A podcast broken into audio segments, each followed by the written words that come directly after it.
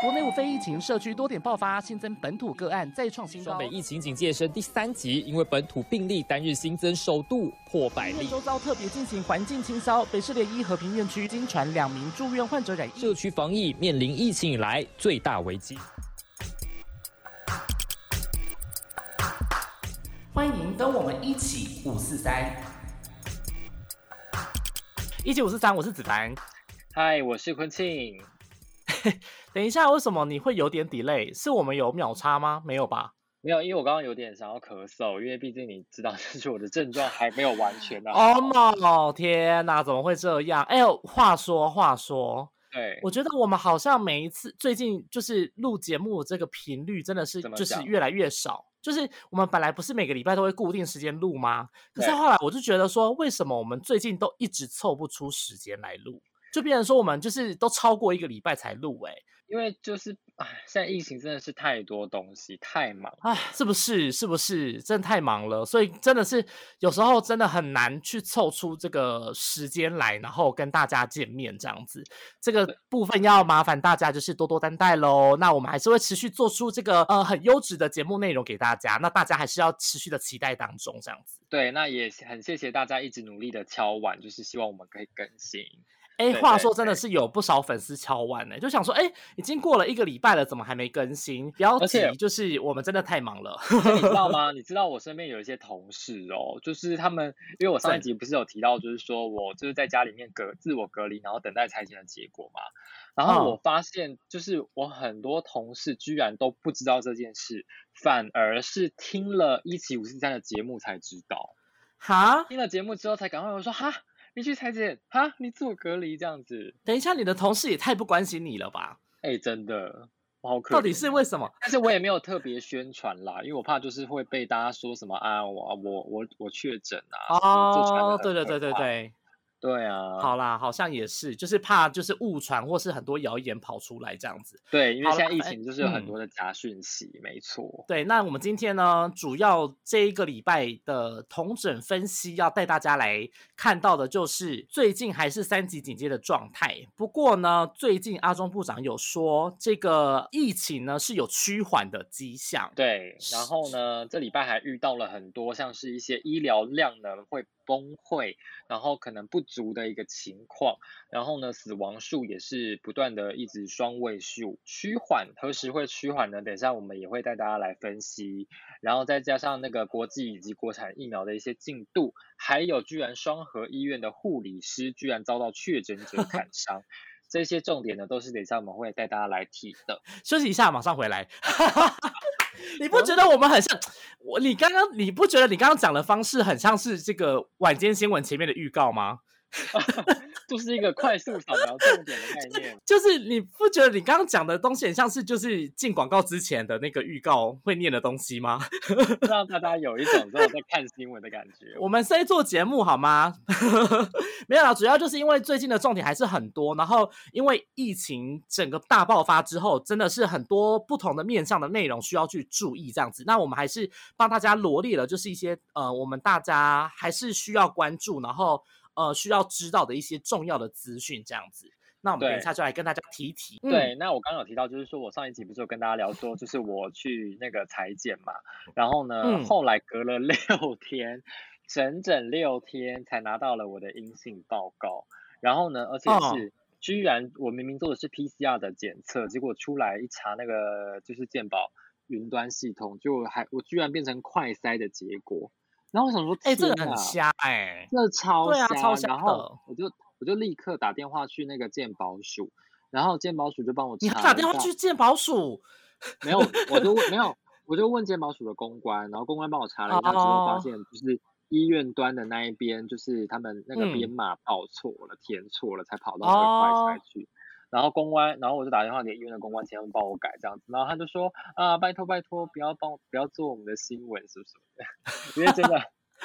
真的太，他们真的也太忙了，而且那系统确实很复杂，就阶梯很多，所以我就想说，哎呦，就是可以改改正就好。而且毕竟我也是阴性，因为就是呃，现在因为这个通报系统有做修正嘛，所以就是变成说，他阳性的个案才往上呈报，阴性的话，他会登记在另外一个。资料库啊，就是那个在健保存者的那个 app 里面可以看得到你的阴性报告这样子。可是因为你等六天，对不对？六天真的很久哎，真的很久。而且你知道那时候他说。那时候他只说，就是你裁剪完之后三天之内如果没有接到电话的话，就表示你阴性。但是呢，我等了三天都等不到结果，那我也不知道说到底我的检体是排到了没，因为毕竟检体那么多。所以你看，如果我假设说我三天啊，就我就觉得我是阴性，然后我就可能就觉得就怎样，然后就出门了或者去上班了。但后来我的检体才检查到，然后是阳性的话，那怎么办？对啊，所以就是代表说这个检验量呢，还反正虽然现在已经就是慢慢在改善当中了啦，这个系统性的问题呢，阿中部长说已经都在处理当中了，所以呢，呃，未来这个检验出来的阴性或是阳性的这个结果呢，可能会再快速一点点啦，但是目前就是还是不知道说，呃，能不能够就是真的能够反映现在目前疫情的这个现实的状况这样子。这个还有待观察哦。对啊，不过我应该还会再去裁剪第二次，因为我他为什么？啊，因为我就一直在还在咳嗽啊。然后可是我就跟我认识的那个就是加护病房的医师，就是讲这个问题，然后他就说他怀疑有点，他可能怀疑我有轻微的那个肺炎，所以他就希望我再去裁剪一次，然后要照 X 光。嗯哼。那你还没有造嘛，对不对？我还没啊，我讲话很没中气耶，现在。所以你这个症状持续多久啦？超久，就是从从十几号开始到现在。十几号开始到现在已经超过两个礼拜了。对啊。那就一直还在持续啊，但是我量体温是都没有发烧啊，好奇怪哦，到底是什么原因呢？没关系，就有待下回分晓。对啊，好了，反正就是你后面应该还会再去看医生嘛，对不对？然后去再去裁剪一次，然后反正就是看一下。啊，如果万一你有轻轻微肺炎症状，那怎么办呢？现在好像是不是有一些就是检验出来是阴性，可是症状就是很多都跟那个新冠肺炎很相似这样子。对啊，到底就是能不能？就是你你一采阴也不代表说你没有染疫，所以就是可能还要再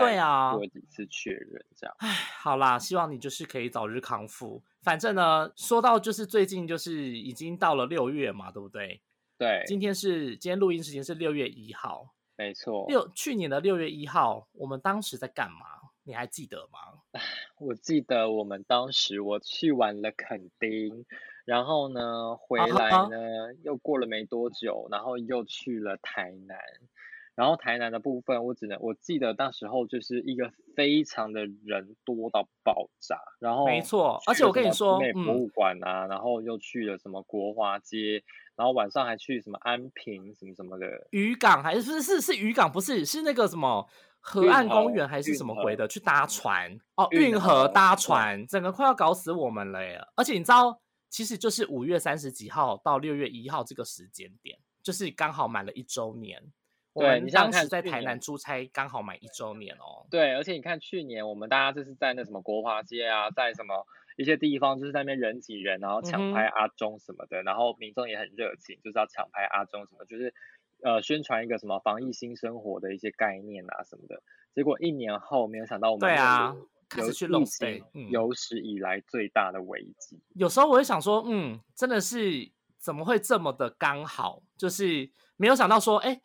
过了一年之后的当下，我们现在几乎就是已经。半封城的状态，就是你会想说啊，怎么会就是这么的反差这么大这样子？有时候会想说，哎，好感慨哦，这样子。对啊，就是一个就是疫情也是瞬息万变啦，所以就是也很难讲，也你也不保，你也没有办法保证说你一年后之后你的生活会变得怎么样，或者甚至是半年后或者是一两个月后会怎么样都不知道。对啊，所以大家就是既然疫情已经来了，我们就只能怎么样面对它。反正遇到问题，我们就是要解决嘛，对不对？所以呢，大家就是劝世的电台。反正 anyway，就是呢，反正既然跟去年比较起来，我们现在就是面临了这么大的疫情，所以呢，我们还是只能继续的就是想办法把这个疫情的问题给解决。那大家就是好好的持续做好这个防疫的工作，然后呢，希望可以就是早日回归到正常的生活这样子。对，然后大家也不要就是松懈，然后好像说现在案例越来越少，然后就开始松懈，到最后反而会又爆出另外一波疫情，那又要变成说我们的生活又要受到影响。没错，进入我们的哈赖精选。Hotline 精选，喵，妙撒回啊！啊，好累哦！哎，好啦可是我今天放假，那我在累什么？你在累什么？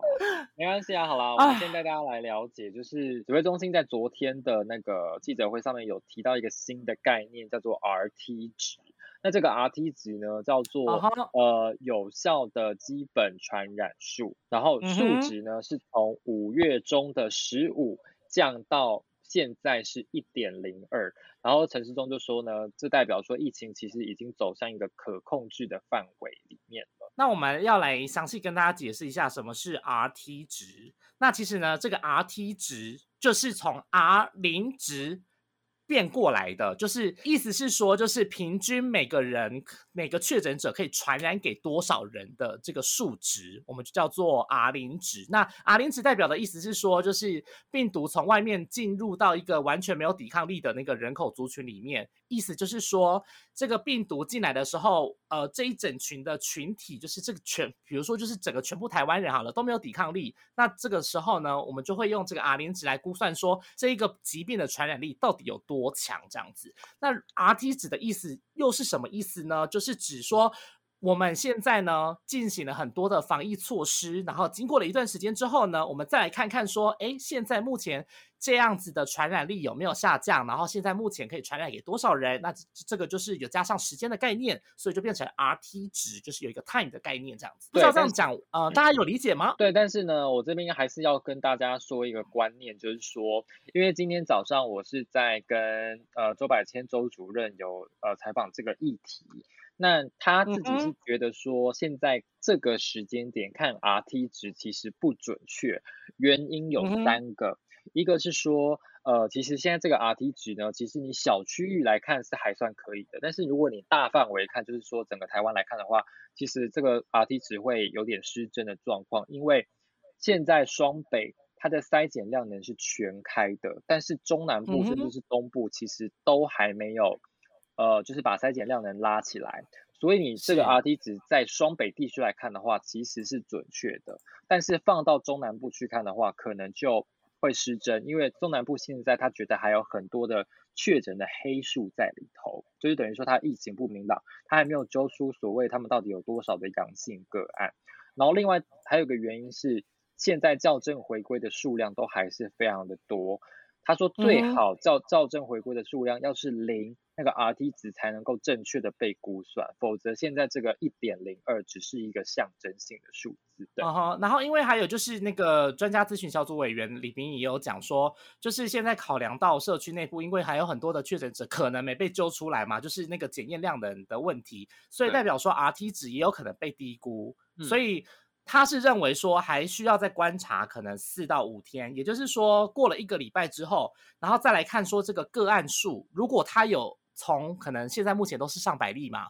如果逐渐下降到就是变成说哦只有十位数的话，或者是只有两位数字的话，这样的话可能就是才会比较安心一点，因为我们现在目前还没有看到这样的迹象，是、嗯是不是？就是因为现在目前都还是哦两三百例、两三百百两三百例在新增，就是没有低于百例过，所以就嗯代表说，哎、这样子的疫情看起来可能这个 RT 值的确是有可能被低估的，这样子。对，所以可能还要再观察一段时间啦，就是大家还是要把自己的防护措施给做好。然后再来就是说呢，因为这几天嘛，都死亡个案其实也是每天都有新增，而且都是每一天都是双位数的在新增。那其实医界也的专家们也有分析这个原因到底是为什么。那其实有一些原因是包括像是呃，因为我们这次疫情包括像是英国变种病毒嘛，那英国变种病毒的话，嗯除了传染力会大增之外，也会加速你病程的恶化。那你可以看到嗯很多的死亡个案，其实都是在确诊的当天就死亡，或者是说在确诊的一到五天之内就死亡。那有些对啊，就两三天。对，两三天，或者是有些个案是死亡之后呢才去验出确诊，其实时间都非常的快，比过去跟过去的那些死亡个案比起来。那除了就是因为变种病毒的关系之外，跟我们现在医疗量呢很吃紧也有关系。对，那其实因为现在目前死亡数就是有时候都会呈现两位数嘛，就可能十几死，或者是甚至有一天是二十一死嘛，我记得有一天好像到二十。对对对，现在目前比较起来的话，如果呃死亡的人数逐渐都有在攀升的话，那就代表说我们的医疗量能可能有一些些的问题，所以呢导致说有一些的死亡个案，或是有一些本来。不会变成死亡的这些患者们，重症变成死亡的这个部分呢，有一些就是没有办法完全的掌握，没有办法完全的，就是呃，把他们好好的送到医院去妥善照顾这样子，所以才会发生就是很多这样子死亡率不断飙升的状况。这也有代表说，呃，我们的呃医疗照顾的部分可能是呃反也有反映说这个部分有有点不足这样子。对，那因为所以。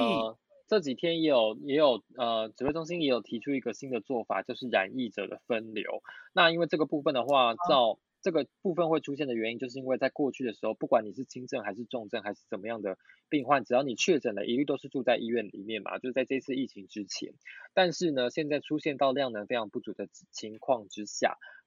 所以就要把这个轻症跟重症的人先分开，所以他们就是指呃就是分流的标准。就是采说，如果你是六十岁以下，那你没有慢性病的话，那你就是确诊了，那你就在居家里面隔离，然后监测你的健康状况。那如果你是六十岁以上的话，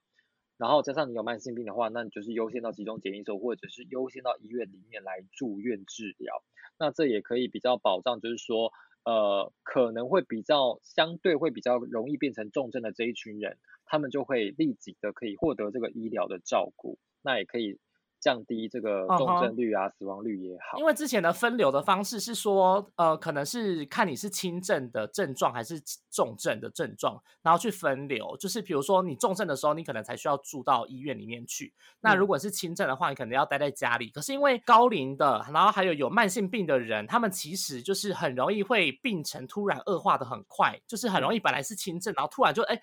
变成就血氧过低，可能就快要死掉了这样子，所以为了要避免这样子状况发生，所以才会希望说，呃，高龄的，然后有慢性病的人要住在集中检疫所，或者是。医院里面这样子的话，才会比较能够及时的来监测他们的健康状况，这样子。然后再来的话，就是还有就是现在也启动了北病南送。北病南送其实我觉怎么讲呢？就我觉得它是一个，就是有对应的医院啦，互相支援，就是中南部的医院对应到北部的医院，然后大家呃一一间对一间，然后会互相支援。那如果北部如果忙不过来的话，可能就会送到对应的中南部的医院来这样子。对，但是我那时候我那时候在聊，对，那除了就是北病南送这个部分，当然是牵扯到医疗量能量能的问题之外，就是我那时候在了解这件事情的时候，其实我就是我不我那时候不是去采访那个黄玉成指挥官嘛，就是那个北区的防疫指挥官，然后那时候反正黄玉成就说，呃。北病南送的部分，就是你只要在确诊当下，他就会问你说，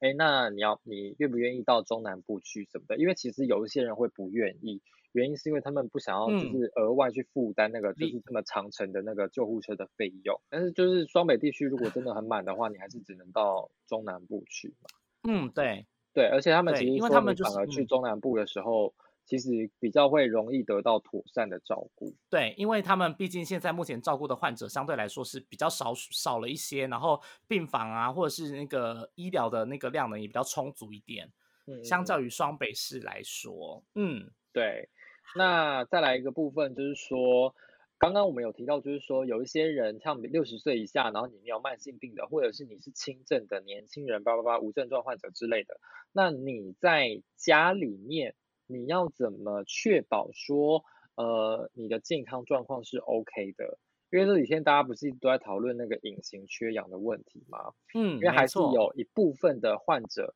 你可能会出现就是会比较严重，会比较演变成比较严重的症状。那这一个部分你要怎么自我监测？对这个部分呢，就是主要第一个就是家里必须要有配备这个血氧机。那现在目前就是政府已经都在采购相关的这个机器了。那如果你是住在集中检疫所或是医院的话，你就不用担心，因为一定都会有。那现在目前的话，就是在演绎说，呃，居家隔离的人也会配发这个血氧机这样子，那随时监测你的血氧浓度的状况。如果你是低于到百分之九十五以下，就要小心，对不对？我记得这个数字是九十百分之九十五，搞得好像我们就是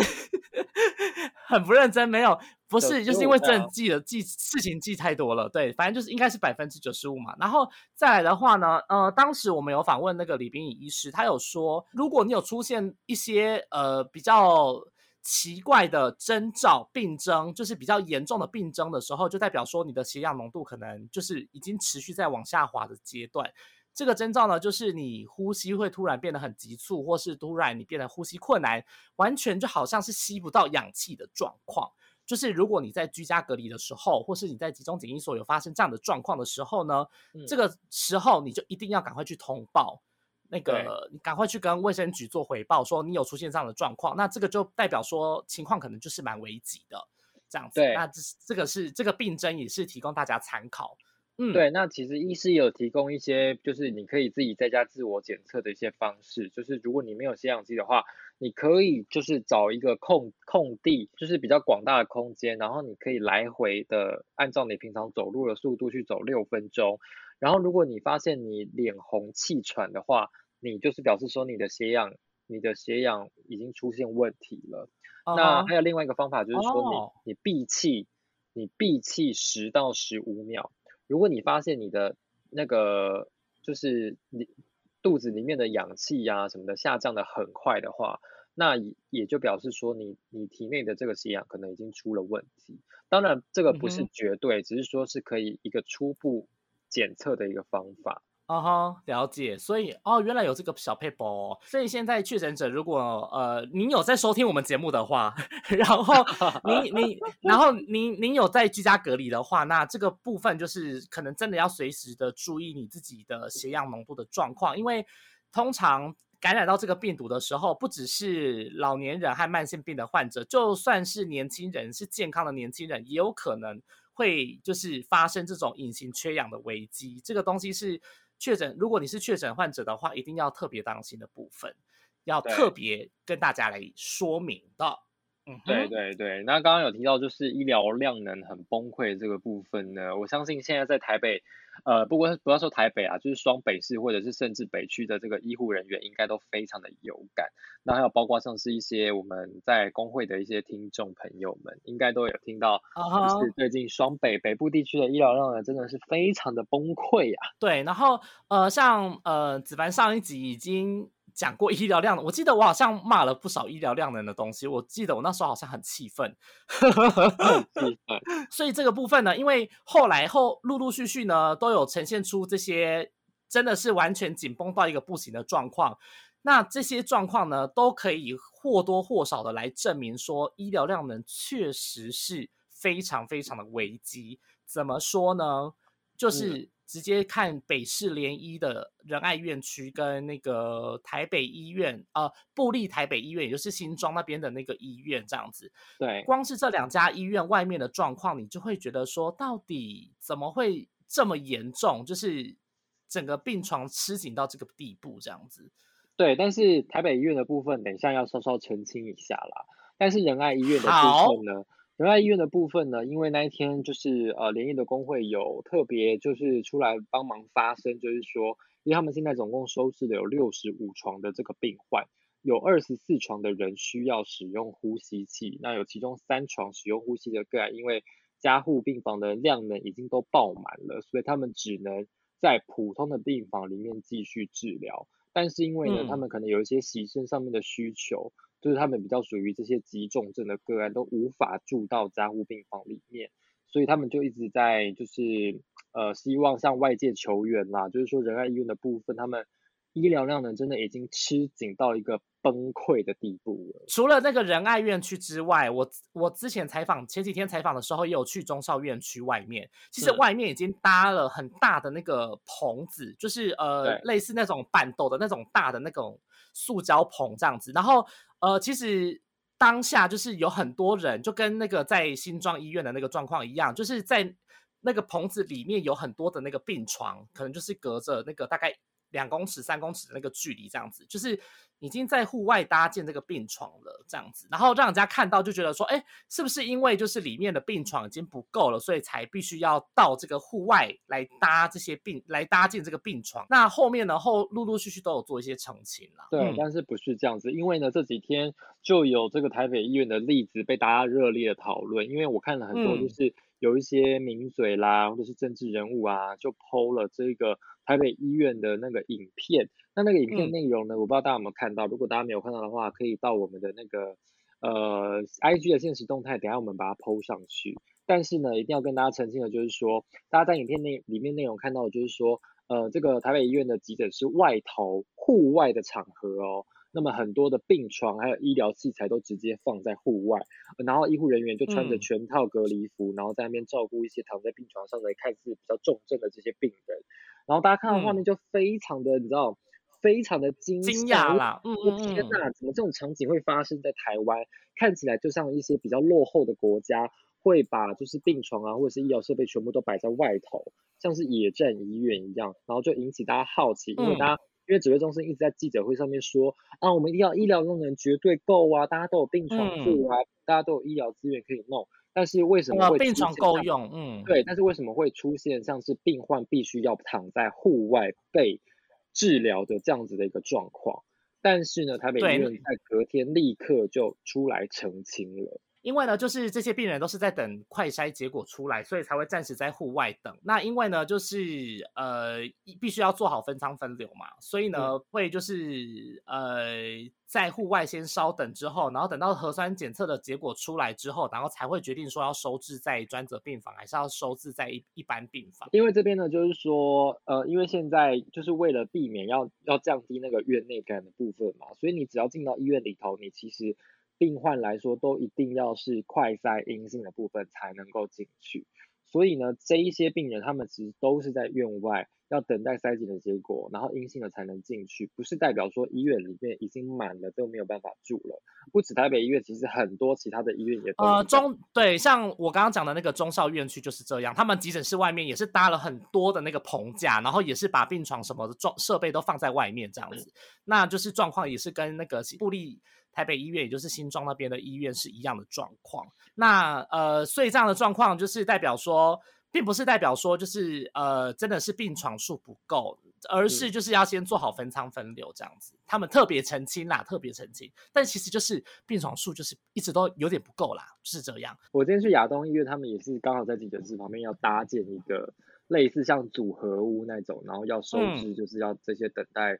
等待结果的这些病患们。而且有些病患，他其嗯实你送到医院的时候，他其实就已经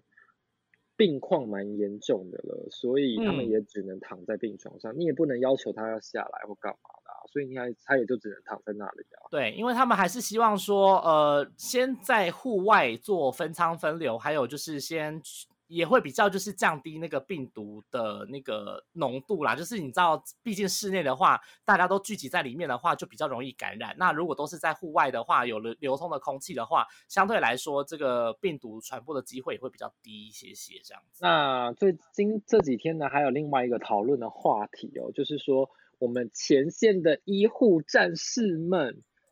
居然遭到一个确诊者持刀砍伤，而且我觉得这好荒唐哦。我也觉得这好荒唐哦，这太扯了吧！而且请问那刀子是哪里来的啊、对我就是在问这个问题，我就我就是想要问这个问题，为什么都确诊了，然后随身还有刀子啊？还是我不太我不太有 自己有自备刀子，要在隔离里面隔离病房里面切水果之类的。就我不太能理解，就是怎么会有这样的状况发生啊？就是有点小离谱哎，到底这刀子从何而来？然后就是，而且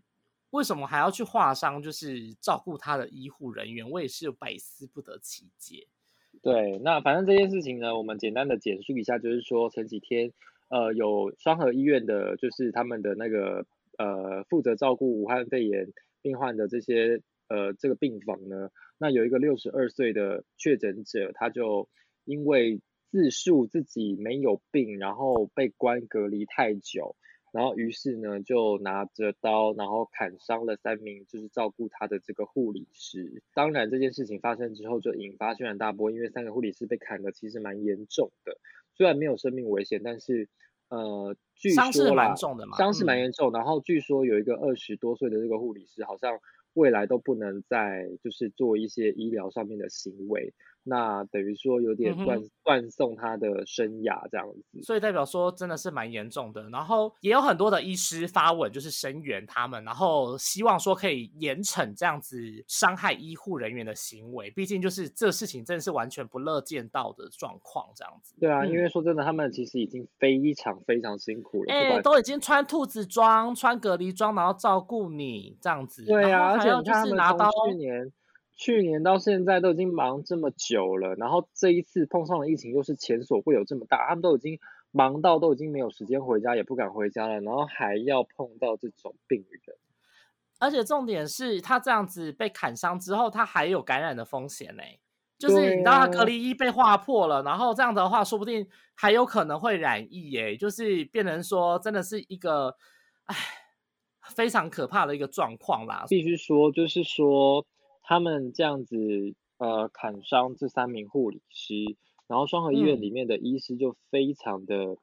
呃，当然除了替他们不爽之外，他们也 觉得不爽，抱不平啦，对，抱不 平之外，那当然就是还是说这三名护理师现在没有办法上班，那这个专责病房就要减少收治病人，那连连带其他就是医院必须要调度一个其他的干净的病房来当缓冲，然后等于说。影响到全院的调度，那也让其他可能要被支援的这些护理师或医师，那变成说又要呃增加他们被传染的风险，这样子也不好。当然，我觉得如果说像病患他们被隔离太久的话，当然心情上面也是会没有办法调试，或者是呃还是多少会有一点低潮。但是医护人员比他们比就是一一样一样很辛苦，那为什么要这样子？就是把气出在他们身上，他们已经在负责照顾你，然后维系你的生命了，就是真的不需要做这样的事情。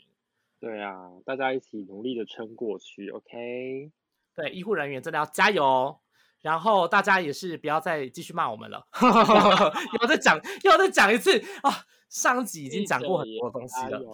对啊，我们也是要加油的，进入我们的疫情追击。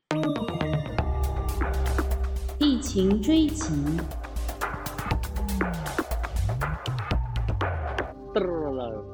好啦，哎，我真的很想打疫苗，哎，我真的不得不说，真的假的？我想要打莫德纳，但是莫德纳打不到。可是你之前不是一直说你没有想要打疫苗吗？我之前是没有想到，但是我觉得这个疫情真的是让我有点想要打了。你看，你就是那些台台湾刁民，好嘛？没有，我跟你说，因为之前我们不是有跟大家讲过，说就是大家为什么之前疫苗的接种率都这么低吗？我们不是有做一个调查吗？然后大部分的人都是因为哦，疫情就没有很严峻啊。如果疫情真的是很升温、很可怕的话，就会去打疫苗。哎，果不其然，现在怎样？就是一个大爆发。大家哎，就真的要来抢打疫苗，而且疫苗就是因为施打的速度变得很快，所以呢，来不及应应的部分，导致呢，现在大家就又开始喊说，哎，没有疫苗了啦，这样子我们怎么办啦？这样啦啦啦，就开始有这样的声音出现。对啊，然后，哎，我只能说。我那天去那个亚东医院，就是去连线那个，就是医护人员要打那个第二批 COVAX 到的那个四十一万剂的 AZ 疫苗嘛，然后发现超多人的，就是医护医院的员工整个大排长龙，就是开打的时间还没有到，接种处已经挤一堆人了。对，那其实不只是亚东有这样的状况，就连那个像是和平医院啊，其他那个连医院区的相关的，就是要。施打疫苗的这个部分也都是大排长龙哎，而且甚至是绕了医院外面好几圈的状况。我就想说啊，天呐，也太多人了吧！就是除了社区筛检站有排队之外，连疫苗接种也是有很多人在排队，所以就代表说，呃，现在大家是真的是哎，完完全全的就是非常认同要打 疫苗这件事情，跟以往哎之前第一批跟第二批到货的时候非常的不一样呢，就是一个反转的迹象这样子。好了，那除了 A Z 疫苗就是有有有来了之外呢，那我们的莫德纳疫苗也有十五万剂已经先到了台湾，那现在在进行封间检验，那很快就可以让大家打得到，但是是医护人员先打。对，可是哎，我很好奇哎，就是哎，为什么莫德纳之前说五月六月会来，可是现在已经五月过了，然后六月也已经快要到那个时间点了。而我们买的是五百零五万剂，然后只有来十五万剂，就是你懂我的意思吗？就跟之前那个 A Z 疫苗，我们自自购是一千万剂，结果第一批来多少？十一点七，第二批来多少？十九点九，那个是 Covax 平台的。对，你就想说，哎，我们买那么大量，然后结果来的前几批都这么少，数量都这么少，这样刚美猴就是我们这样子本来就已经不够了呢，就是。变成说真的是很紧急、很危急的状况，所以也会难免说，现在有很多县市首长出来，就是开始在喊说：“哎，怎么来那么少啊？就是我们这样打怎么够啊？”对对对，就是变成说现在有很多这样的声音出现。那现在要怎么样解决这个问题呢？指挥中心，我觉得，我觉得疫苗每次这样挤一点、挤一点出来，我觉得。我不知道是好还是不好哎，因为你就会觉得，嗯，数字上面来看好像不是很漂亮，但是呢，因为打的人好像也没那么多，所以呢，你就会确，你就可以确保说，哎，你其实这些这些剂量赶快把它打完，都可以在校期里面把它打完，就不会有浪费的问题。结果殊不知，现在一个疫情大爆发，大家都强打，然后全部的这个接种速度变得很快，可能最近四十一万剂，可能真的是可能两三天里面。说不定就真的打完了，也有可能嘛，对不对？因为现在就是接种速度真的是很快，然后现在因为后继还没有补上，就是可以接种疫苗的这个速度，所以变成说疫苗没有到货，那你就变成说你后面的人也都没有办法打了嘛。所以就变成就空缺在那边。那现在目前呢，就是指挥中心也有开放说，就是可以让企业或者是让其他的团体，然后可以来向国外采购疫苗，然后可能由指挥中心这边来的来做一个那个居中合作的这个角色这样子。那其其实现在呢，也是引发了这个口水战，就是变成了更大更大的风波。对，那我其实我觉得。怎么讲？我觉得指挥中心现在好像很多的政策都会有，当然不同的看法。但这件事情本来就是每个人看的事情的角度就不一样嘛。那我我觉得指挥中心这些东西他们一定都有讨论过，那他们也有想过可能会出现什么样的问题。我是觉得指挥中心对于就是要不要开放给就是企业或团体来主导购买疫苗这个部分，你不觉得他们说法？就是一直都在一变再变吗？就是从一刚开始，就是金门跟台北市可不可以买疫苗？那个时候就在吵嘛，对不对？然后陈时中部长一刚开始说，哎，就是还是不行哦。然后后来又说可以，后来又说不行。就是他们呃，其实说实话，他们讨论完了之后，其实可以。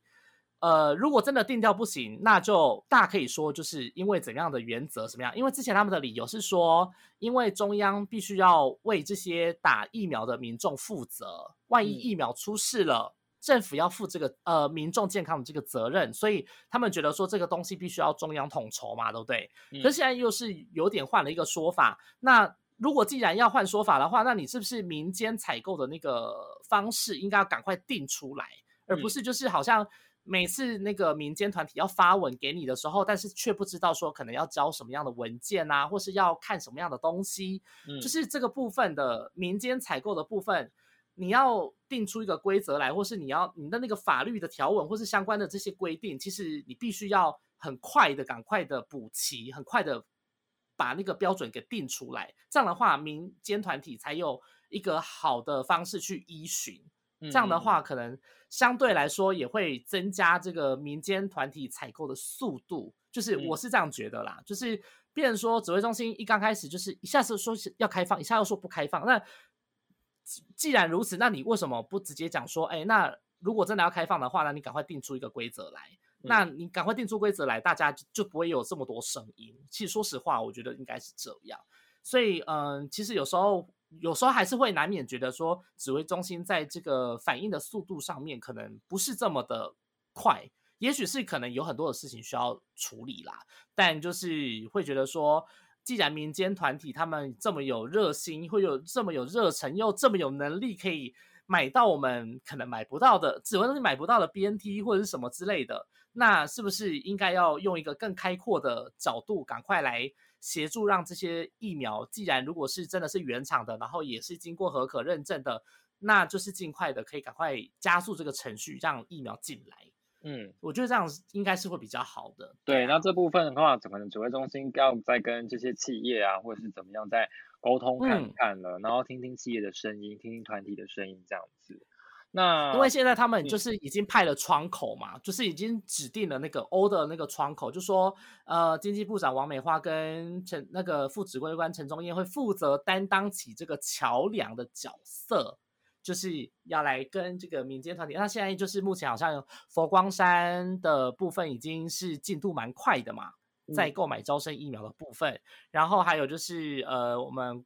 那个红海的郭台铭现在也是在积极的洽购这个 BNT 疫苗，那不知道这个时程的规划，就是可能最近也是有会有一些结果出来这样子。对，那另外一个部分是大家还有关心，就是那个国产疫苗的部分啦。那昨天前几天就传出说，也不是传出，就是已经证实说，这个高端跟联雅的疫苗呢，疾管署已经跟他们签订了采购的合约，是各五百万剂，那总计有一千万剂嘛。那这个部分大家就很好奇说，哎，嗯，高端跟联雅第二期都还没有解盲，都还不知道它疫苗的效力结果如何，结果疾管署就已经签了这个采购合约。那到底这个疫苗是能不能打？反正因为就是现在这样子，诸如此类的这个疫苗相关的问题，就变成了很多各方的口水战。那因为现在呢，其实指挥中心有解释，就说就看国外的疫苗采购的签约的这个时程，当时也是像 A Z 还在做第二期，或者是说呃莫德纳还在做第二期什么的，那他们就是已经。看到了一期的临床结果之后，然后已经看到二期正在进展，然后他们也是在那个时间点就已经跟国外的厂商来做接洽，要来签订这个预采购的合约。所以这个时程跟这个时间点，其实跟国外的疫苗采购的这个签约的时间，跟跟国内的采购时间，呃，比较起来应该是差不多的时间啦。这样这个指挥中心是这样解释，这样子。对，但是我我今天下午刚好做一条新闻，就是说。呃，疫苗为什么没有做第三期？那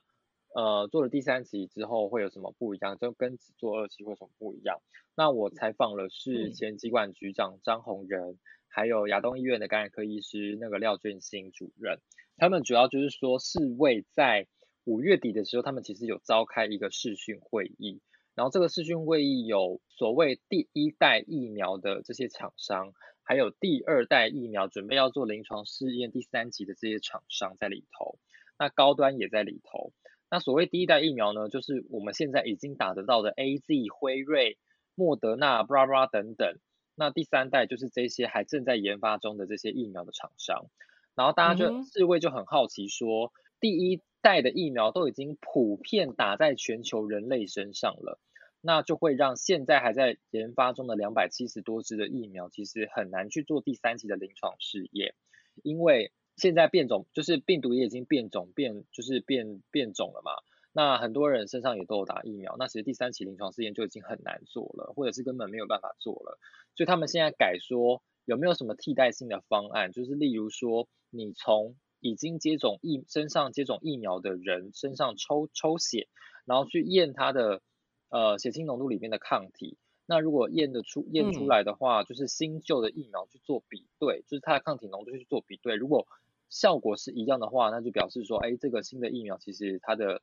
呃效力也是一样的，所以可以借此来取代所谓的第三期临床试验。但是也有一部分的医师认为说，正常临床第三期的临床试验呢。它的收案数其实要达到三万多。嗯，对，高端跟联雅他们其实只有三千多，那三千多做出来的结果跟三万多做出来的结果肯定还是会有落差，所以他觉得还是对会有风险。但是现在疫情之尤其下嗯，对疫情之下呢，还是要呃非常时期有非常时期的做法啦，就是简简单讲就是这个意思。嗯，而且因为临床试验，为什么说以千人为规模跟以万人规模两个地有有什么样不一样的地方？就是副作用的部分，有一些是呃万分之一几率才会出现的，你只有对三千人做试验，你不一定会发现这样的副作用。所以有时候你必须要做到一定规模的量，你才能知道说，呃，万分之几的几率可能会出现一些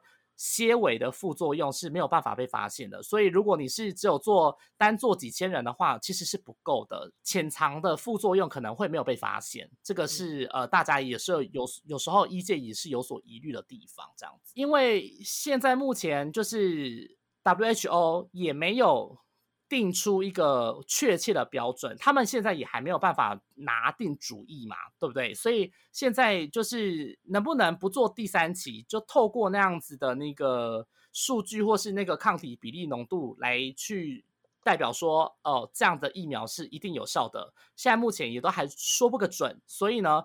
变成说现在联雅跟高端未来恐怕可能还是需要做到第三期，才能够就是进军国际或者是去。其他国家拿到就是他们的 E EUA 紧急使用授权。那其实呃，撇开那个预采购的这个时程来说，相较来讲是比较没有问题的。但是呃，这个联雅跟高端要在台湾拿到 EUA 这个部分呢，也是引起了争议，因为现在目前就是。我们好像是做完二期之后，看了它的那个免疫生成性的结果之后，我们就会给它紧急使用授权。可是现在又大家又在吵了，又在吵，就是吵说什么？吵说就是其实国外的很多的疫苗厂牌都是做到第三期的其中有了一个第三期的其中报告之后，各国的政府才给他们 EUA，就是紧急使用授权。可是我们。还没有做到第三期，连第三期都还没开始，就先给人家 EUA，那就是会难免还是会引发就是外界的质疑这样子。那这个部分，我觉得就是怎么讲呢？我觉得一届就是有很多不同的声音啦，嗯，就是有很多不同角度的看法这样子。我觉得我是认同这样子的做法啦，就是还是。通过 EUA 之后，那疾管署才会去购买。那如果出来的结果不 OK 或者是失败的话，那当然疾管署也不会去购买它，这个当然很合理。对啊，因为预采购合约就是有讲说，如果没有达到一定的那个免疫的效果的话，没有成效的话，那就是没有办法做采购这样子。这个也是都有在合约里面都有先写好的。所以呢，就是呃预采购合约，我觉得这一块。来说，这个时辰，这个时辰签订，因为我们之前好像前几个月，其实阿中部长就已经有在讲这件事情了嘛，就是他当时也有讲说，哦，已经跟国产疫苗也要签约了嘛，也要谈签约，只是最近才说已经确定有签约这件事情。然后像这样子签约的这个时间点，其实都没有什么问题，可是大部分大家医界还是。觉得说这个拿到 EUA 的这个时机点跟时间点，还是跟其他国家或者是跟其他的呃国外厂牌，还是有一点点不太一样这样子。所以这个部分呢，你要如何取信，让大家相信说，哦，就是呃联雅跟高端他们取得这个 EUA 紧急使用授权是一个合情合理合法的这个根据，是基于这个很完整的科学数据去。分析的话，这个部分可能就是必须要想办法去说服一些一些就是外界质疑的声音这样子，所以就看大家怎么看喽。那好吧，还是要跟大家说，就是现在疫情还在持续当中，所以大家。呃，不管是一定要外出，或者是一定要外出去上班，或者是要出去买东西、出去缴费干嘛的，就是还是要遵守这个防疫的规定。那个到任何地方也都要填这个十连制，口罩也要戴好，也要减少跟人家接触，也要酒精消毒。OK，对，没错。而且呃，虽然虽然我们必须要讲一个前提，就是我们最近呢，因为一直在看说到底疫情什么时候会趋缓嘛，大家会觉得说哦，如果确诊数一直往下掉，然后。就是又放松管制的话，就是很容易就会松懈了。这也是很多国家就是后来为什么又有一波疫情上来的原因。所以我觉得，嗯，现在这现阶段这个。维持一样的警戒强度，可能真的是一个月至少跑不掉。大家千万要就是随时都要做好同样的这个防疫高强度的防疫措施。好啦，哎，我不，你不觉得？你不觉得？你不觉得我们这一集资讯量有点太多了吗？啊，因为就很多事啊，都没有好好朋友好好聊干话。对啊，你不觉得我们这一集资讯量真的是有点太丰富了？就是。我跟你说，真的是因为这么多丰，怎么这么丰富啊？我们节目什么时候走这么优质路线？知性优质又有深度内涵，真的没有。反正就是因为我觉得，因为最近真的是，嗯，疫情爆发的这个当下，就是真的是很多各方的那个资讯量也是真的好多好多，哦而且医疗记者就是。每一个地方都要掌握，真的是有时候我们真的是觉得真的是很没办法哎。而且每一个人都要来问你，你要你要对，要救，你要一天要帮助好多人，然后还要帮助对对，你还要帮助同事，还要帮助主管，就是帮助自 己。对，然后要帮很多人，就是变成说这么庞大的资讯量，我们要如何去把它统整，然后去把它理出一个脉络来，然后去归纳、分析、整理，这个也是。对我们来说也是小困难啦，那就是，嗯，只要听我们的节目，就可以听到由坤庆跟子凡来帮大家整理的这个，就是重点分析啦。我们就是在做那个啦，类似这种考前冲刺班这种归纳总重点分析这样子。那就是只要听我们一集，不用一个小时，你就可以吸收到一个礼拜的精华